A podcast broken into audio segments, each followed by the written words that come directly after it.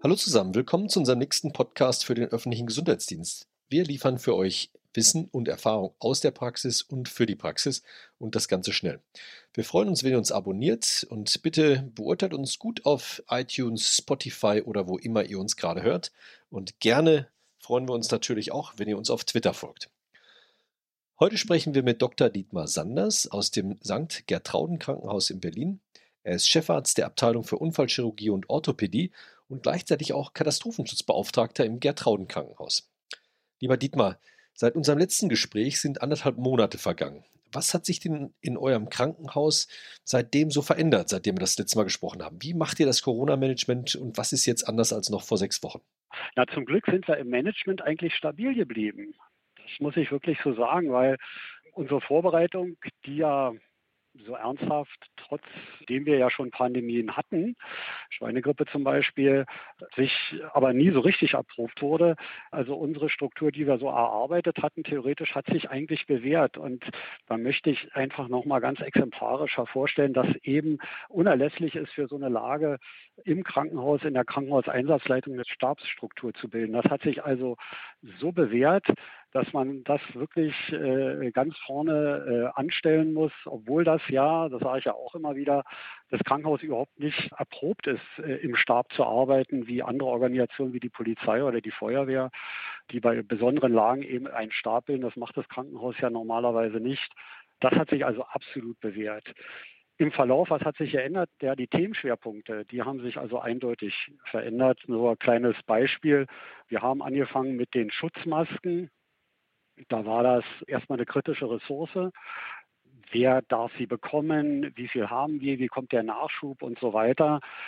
Dann mussten wir ein bisschen schwenken in der Sache, wie können wir Ressourcen sparen, arbeiten, verschiedene Dekontaminationsformen und so weiter und so fort. Und dann plötzlich waren Masken auf dem Markt und dann wurde festgestellt, die sind ja teilweise fehlerhaft. Also musste da wieder eine Organisationsstruktur aufgebaut werden, um diesen neuen Umstand dann nachverfolgen zu können.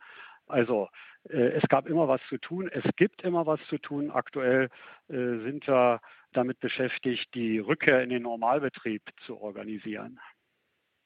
Und gerade wenn ihr jetzt in den Normalbetrieb zurückkehren wollt, dann müsst ihr jetzt vor allen Dingen auch auf einen Ausbruch in eurem Krankenhaus vorbereitet sein. Das Thema der Kontaktnachverfolgung durch die Ausbruchtums ist ja sicher weiter aktuell.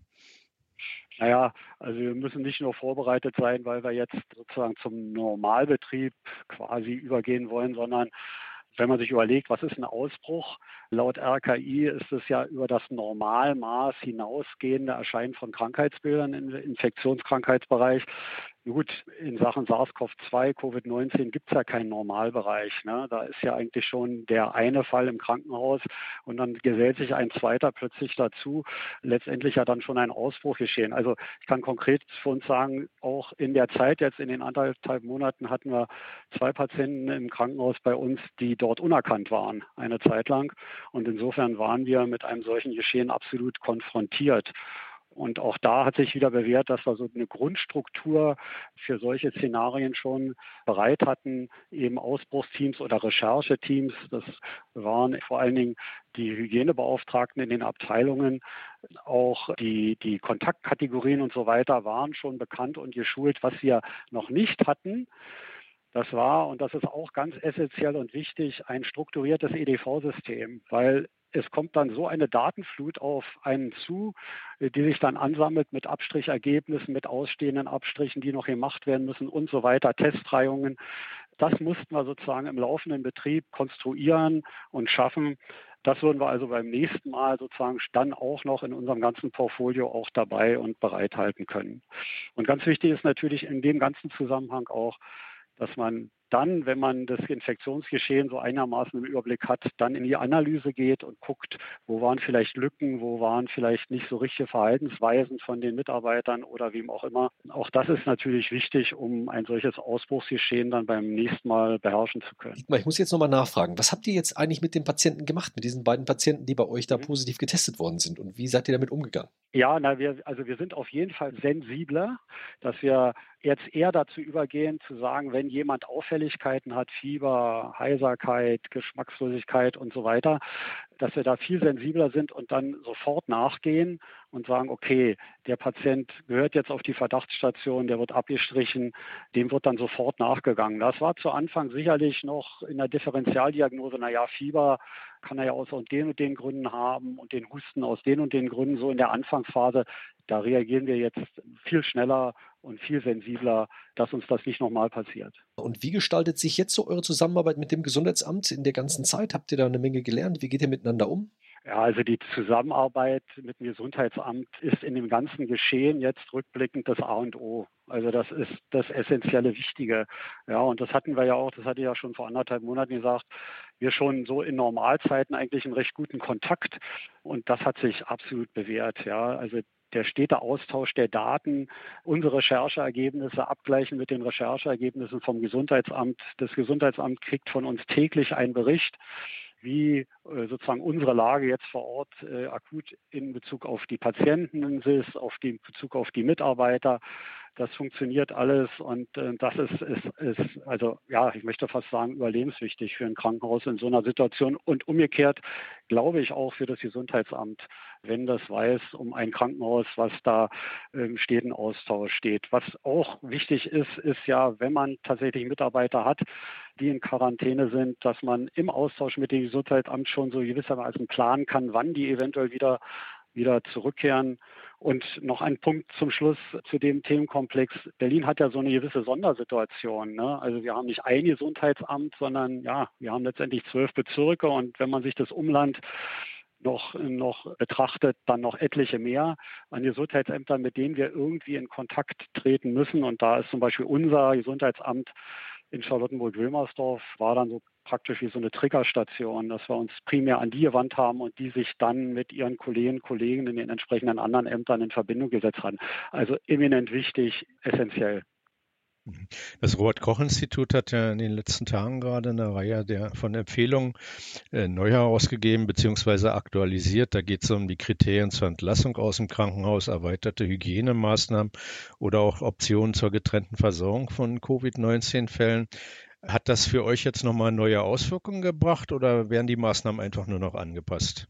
So neue Auswirkungen oder wieder viele Dinge, die jetzt da nochmal glattgezogen und formuliert wurden, die hatten wir schon so umgesetzt. Aber ich will mal so grundsätzlich was zu dem Robert-Koch-Institut und gerade die Veröffentlichung und die Seite jetzt zu SARS-CoV-2 sagen, das ist ja echt, also ich möchte was sagen, ist ein Hammer. Ja, also so viel Material, was man da zur Verfügung hat und für ein Krankenhaus, wie, wie wir es sind, so ein 400-Bettenhaus, wir haben eben im Stab keinen Infektiologen, keinen Virologen, keinen Epidemiologen wie an Unikliniken, die da sagen können, ja, dann muss er so und so reagieren, sondern wir müssen uns aufs RKI beziehen. Und da ist eben eine Datenflut und eine Datenmenge von qualifizierten Daten da.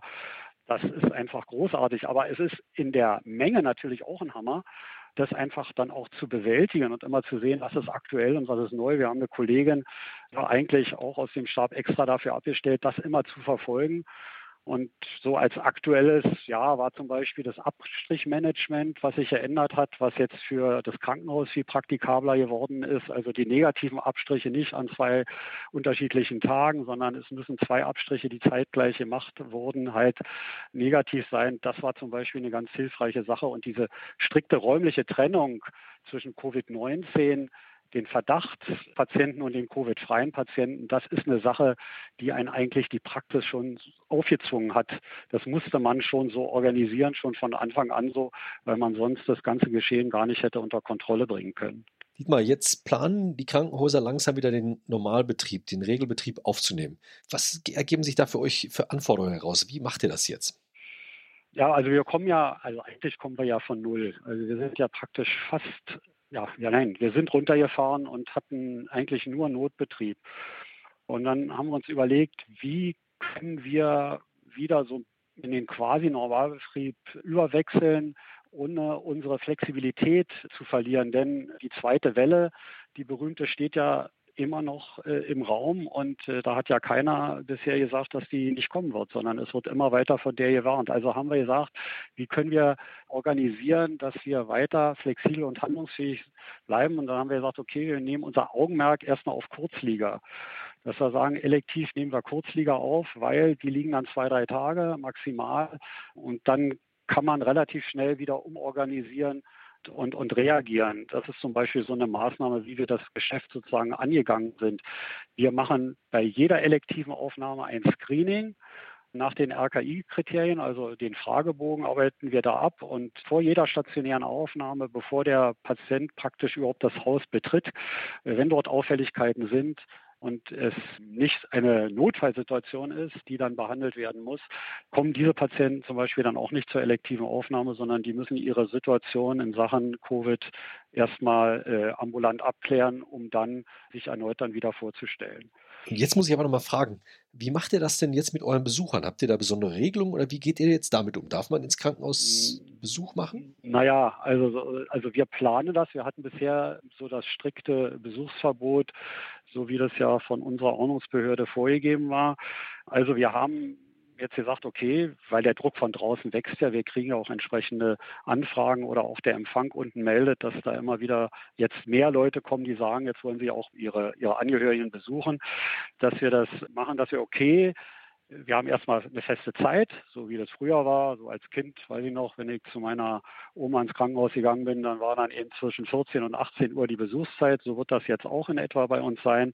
Name, Adresse und so weiter der Besucher werden, werden wegen registriert direkt am Empfang. Und ansonsten haben wir ein System so gemacht, ja, wer, wer als Kreuzfahrer in der Welt schon unterwegs war, der wird das so ein bisschen kennen, eben mit Karten, die ausgegeben werden, die dann beim Verlassen des Krankenhauses wieder abgegeben werden müssen, sodass wir wissen, äh, es ist eine bestimmte Anzahl von Besuchern im Haus und auch auf den Stationen nur eine bestimmte Anzahl. So ist das, muss ich ehrlich sagen, in der Theorie organisiert. Wir gehen morgen damit an den Start und werden sehen, ob es so funktioniert oder ob die Macht des Faktischen da ist, dass einfach zu viele Leute dann dastehen und wir dieses System nicht durchhalten können. Ich bin gespannt. Dieter, beim letzten Mal hast du uns erzählt, wenn die große Krise ausbleibt, dann wirst du dich alleine auf den Balkon stellen und für die ganzen Berliner klatschen, die sich so unglaublich gut in der Corona-Krise benommen haben. Hast du auf dem Balkon gestanden und schon geklatscht? Na, sagen wir mal so, der Balkon ist weiter äh, vorbereitet. Also die Klatschwerkzeuge stehen bereit. Bisher alles gut. Wir können im Krankenhaus sagen, wir sind keiner Krisensituation ausgesetzt worden. Es war alles beherrschbar. Und jetzt heißt es durchhalten, durchhalten, durchhalten, damit eben die zweite Welle nicht kommt. Und wenn das dann auch eintritt, dann äh, gibt es vom Balkon vom Gartrauden Riesenlärm. Das ist versprochen. Lieber, danke für deine äh, tolle Beschreibung, wie ihr bei euch im Krankenhaus damit umgegangen seid mit der ganzen Situation und was ihr gelernt habt.